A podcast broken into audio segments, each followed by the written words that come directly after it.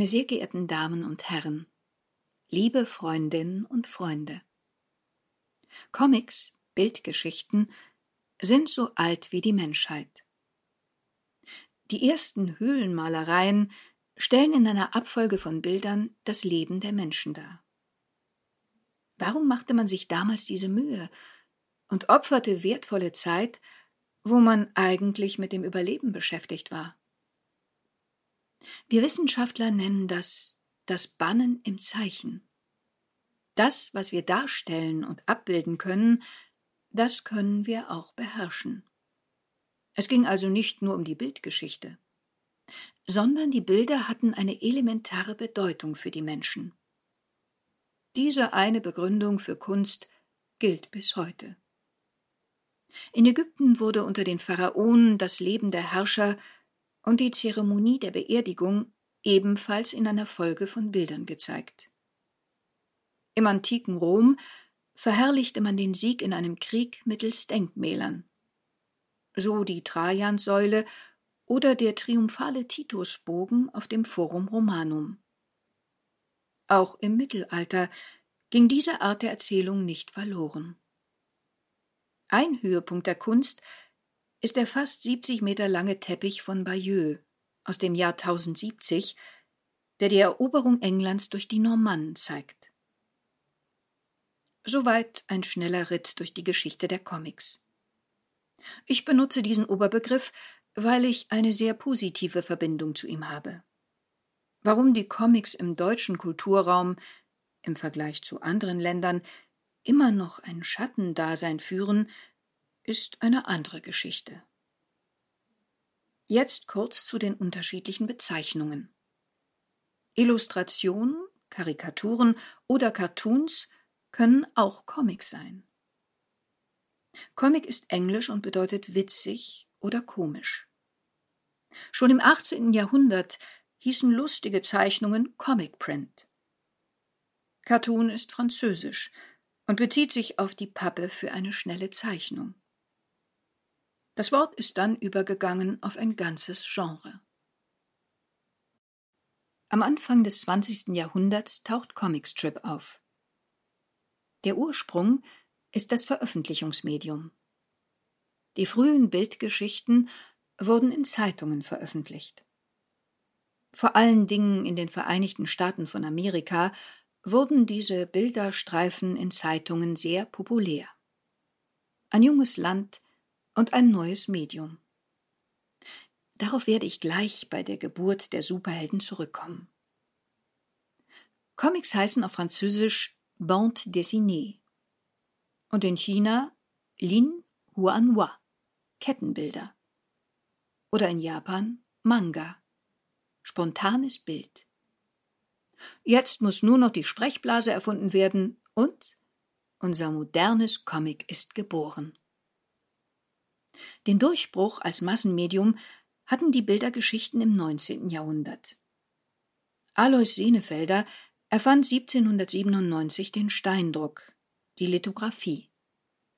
Nutzten sich vorher bei höheren Auflagen die Druckplatten aus Holz oder Metall ab, erlaubte der Druck auf geätzten Steinplatten nun verlustfreie Massendrucke. Ähnlich wie bei der Erfindung des Buchdrucks oder unserer heutigen digitalen Revolution entwickelten sich im Windschatten der Lithografie neue Massenmedien.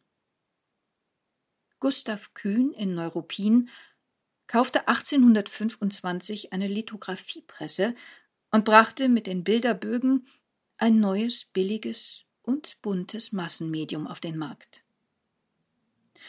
Bis 1939 erschienen bei Kühn 10.337 Einblattdrucke in Auflagen von 40.000 bis zu über zwei Millionen Exemplaren.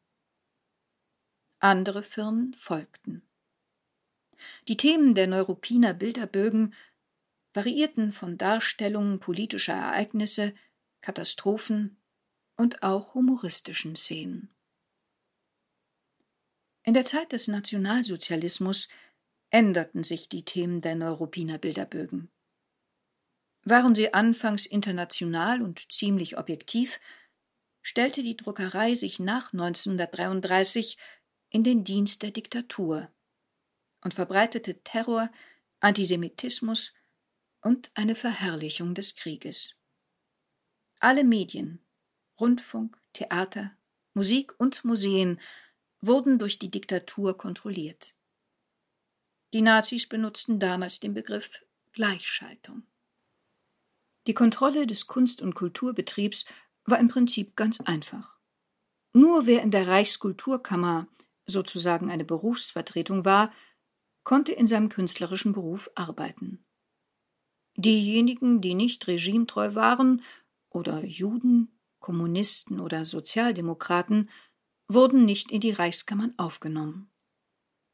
Das war gleichbedeutend mit einem Berufsverbot. Ich gehe jetzt nicht auf den menschenmordenden Rassismus dieser Zeit ein, sondern möchte an zwei Beispielen erzählen, wie gefährlich Comic und Karikatur im Dritten Reich war. Georg Netzband veröffentlichte im NS-Regime mehrere Bücher im offiziellen West-Ost-Verlag. Er war also Mitglied der Reichsschriftums bzw. Kunstkammer.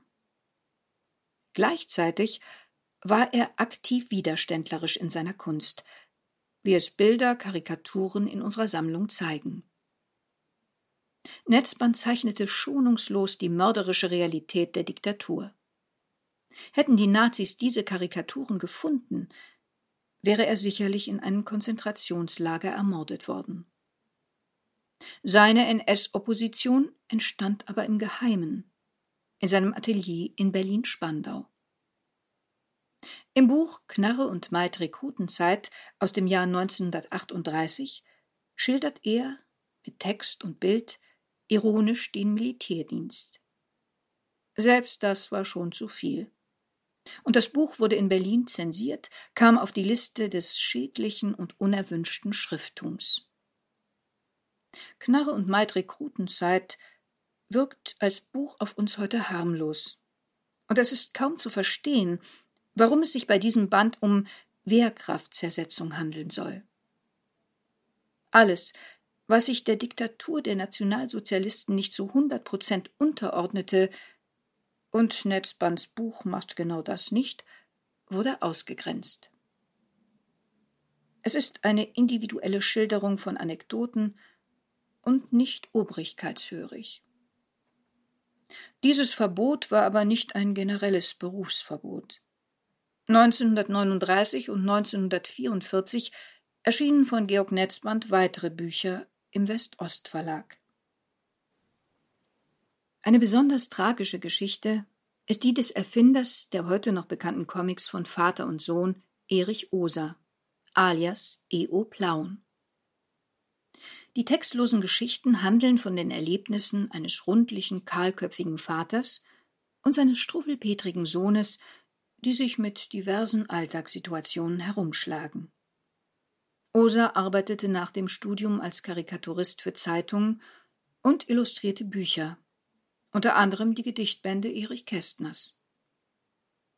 Osers Antrag auf Aufnahme in die Reichspressekammer wurde 1933 abgelehnt. Ende 1934 bewarb sich Oser bei der Berliner Illustrierten Zeitung die einen Comic, ähnlich der Mickey Maus, suchte, mit einem Entwurf von Vater und Sohn. Osa musste ein offizielles Pseudonym nutzen. E.O. Plauen. Seine Initialen und der Name seiner Heimatstadt. Im Dezember 1934 kam die erste Bildergeschichte von Vater und Sohn heraus, die dann drei Jahre lang wöchentlich erschien. 1936 erschienen die Geschichten als Buch und waren ein riesengroßer Erfolg. Ab 1940 arbeitet E.O. Plauen für die nationalsozialistische Wochenzeitschrift Das Reich. Osa wurde am 22. Februar 1944 von einem Nachbarn denunziert und am 28. März 1944 zusammen mit seinem Freund Erich Knauf verhaftet. Sie hatten sich Witze über das Dritte Reich im Luftschutzbunker erzählt. Der Prozess vor dem Volksgerichtshof sollte am 6. April von Roland Freisler eröffnet werden. Oser erhängte sich in der Nacht zuvor.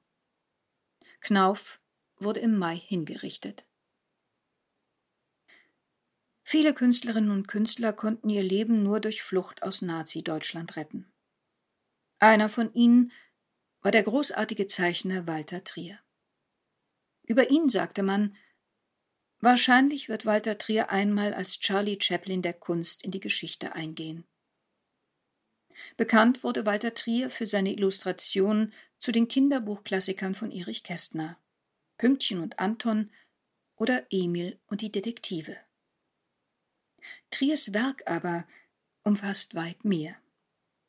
Als exzellenter Beobachter menschlicher Schwächen und enthusiastischer Chronist seiner Zeit prägte er die Berliner Presselandschaft während und nach dem Ersten Weltkrieg wie kaum ein anderer.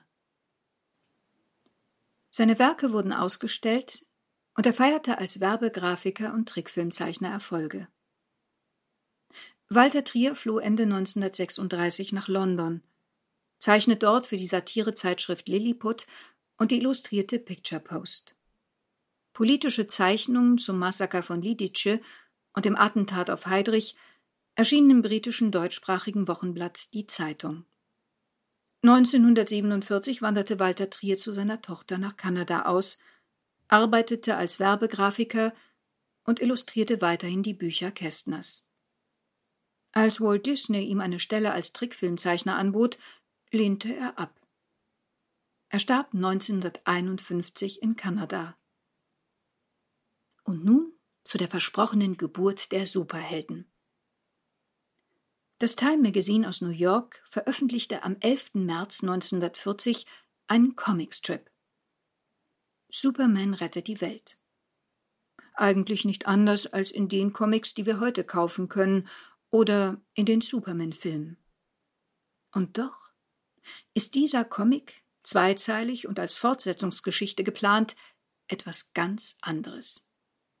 Superman kämpft gegen Amorg, den Diktator von Blitzen. Gemeint ist Hitler und die als Blitzkrieg bezeichneten ersten militärischen Erfolge im Krieg gegen Polen und Frankreich. Superman zwingt Amor gegen seinen General Gotha zu kämpfen. Gemeint ist Göring. Er will verhindern, dass die USA in den Krieg hineingezogen werden. Es scheint zu klappen. Und die Truppen jubeln ihm zu.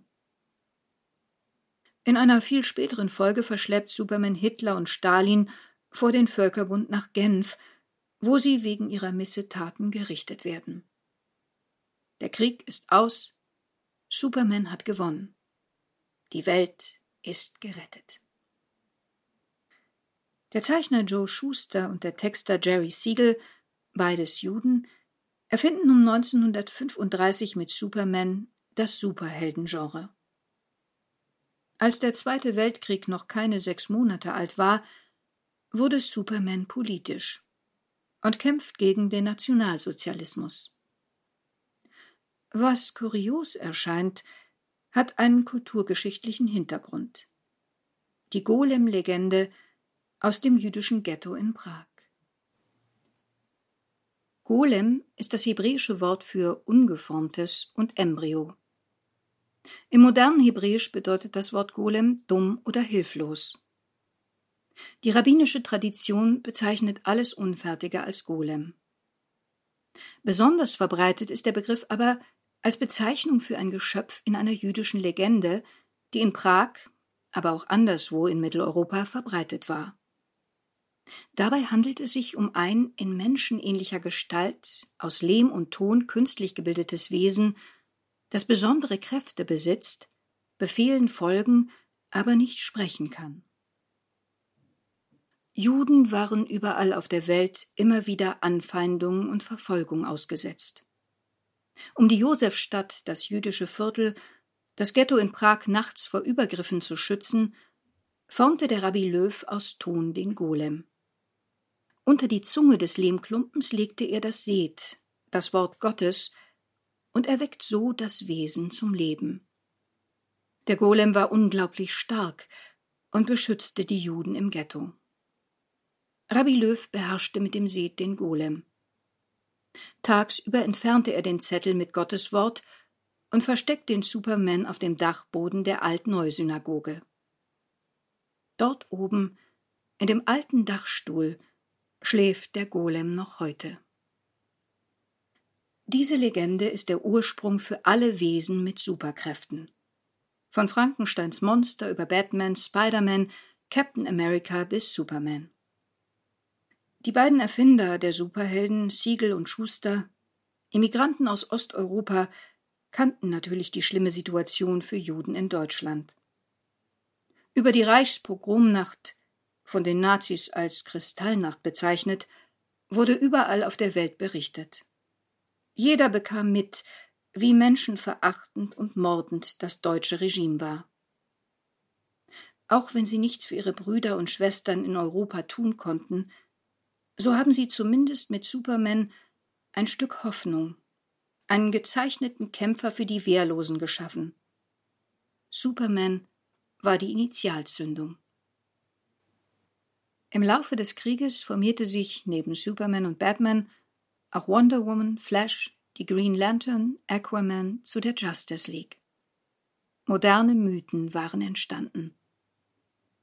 Eigentlich hätte für Siegel und Schuster der kommerzielle Erfolg von Superman die Flucht aus der elterlichen Armut bedeuten können. Doch sie übertrugen die Rechte an den Verlag McClure und gingen leer aus.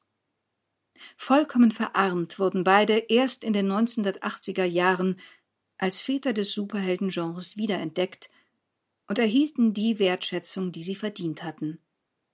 2018 wurde die Geschichte ihres Lebens in einer eigenen Graphic Novel verewigt. Der Kreis hat sich geschlossen.